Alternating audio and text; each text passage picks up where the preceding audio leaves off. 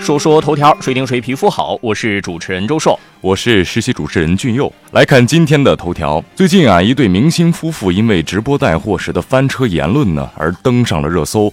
因为在介绍一款旅游类产品时，他们表示别人的父母带孩子去了迪士尼，而你没有带，孩子的自卑心理可能就会由此而生。对此啊，网友纷纷表示无法理解，认为贩卖焦虑，制造攀比。以前没有迪士尼的时候怎么活的？想多了，孩子根本不会感到自卑，因为大部分的孩子还没有功利心。自卑是社会人的想法。以前啊，我们管别人有你没有，还非得要有的现象叫攀比，是不好的。现在怎么就成了别人有的你也得有，要不然就是不对呢？我们国家的整体社会经济发展不平衡，地区经济差异是存在的，这也导致不同地区的群众生活水平有所不同。脱离了这个实际，在网络上大谈要享受生活，这就是脱离群众贩卖焦虑。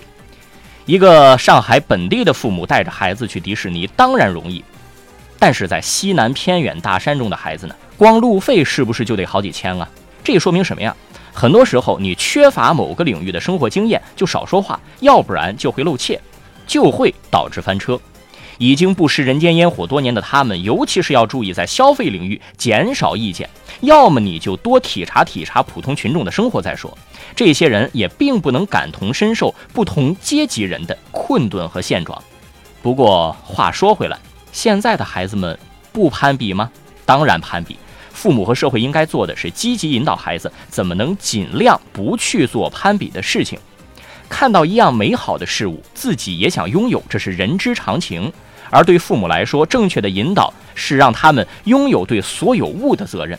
就是攀比的源头，它在于不自信，认为自己的不如对方，认为自己的东西比对方的差，才会想要去对比。当然，在力所能及的前提下呢，也要努力的帮助孩子尽量多见一见世面。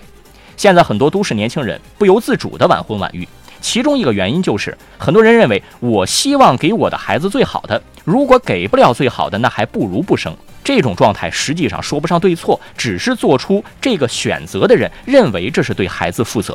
未成年人缺乏辨别能力，产生这些负面情绪不是不可能。从家长的角度，经常去要求孩子你得成为人上人啊，但是你给孩子这个基础了吗？这也是需要考虑的。当然了，每个家庭的条件不同，刚才也提到，地区和经济社会发展不一样，这种缺乏人间疾苦认知的发言，显然就会激化矛盾，挑动对立。归根到底，直播当中说这话是在贩卖焦虑，为了卖货，让家长们陷入自责和攀比的循环当中。抛开这个场景所反映出来的问题，也是需要我们关注和反思的。说说头条，谁听谁皮肤好？我是主持人周硕，我是实习主持人俊佑。下期节目咱们接着说。